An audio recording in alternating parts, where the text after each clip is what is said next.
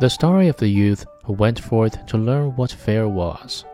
Chapter 2 Soon after this, the sexton came to the house on a visit, and the father bewailed his trouble and told him how his younger son was so backward in every respect that he knew nothing and learned nothing.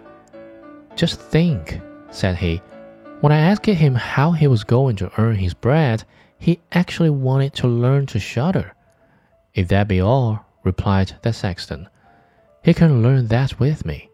Send him to me, and I will soon polish him. The father was glad to do it, for he thought, It will train the boy a little.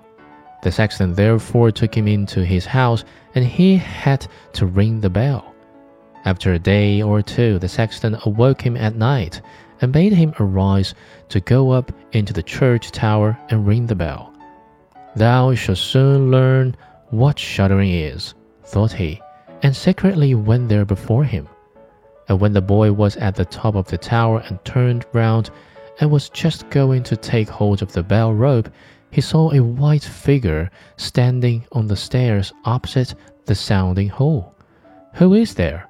cried he, but the figure made no reply, and did not move or stir. Give an answer, cried the boy, or take thyself off. Thou hast no business here at night.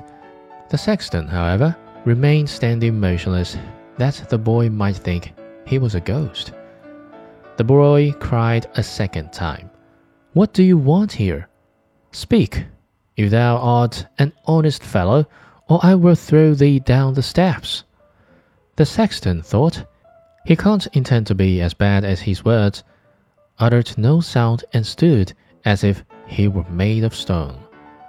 Then the boy called to him for the third time and as that was also to no purpose, he ran against him and pushed the ghost down the stairs, so that it fell down ten steps and remained lying there in a corner.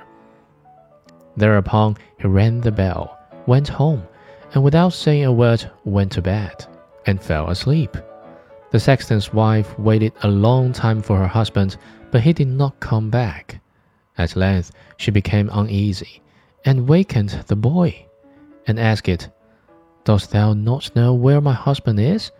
He climbed up the tower before thou didst. No, I don't know, replied the boy.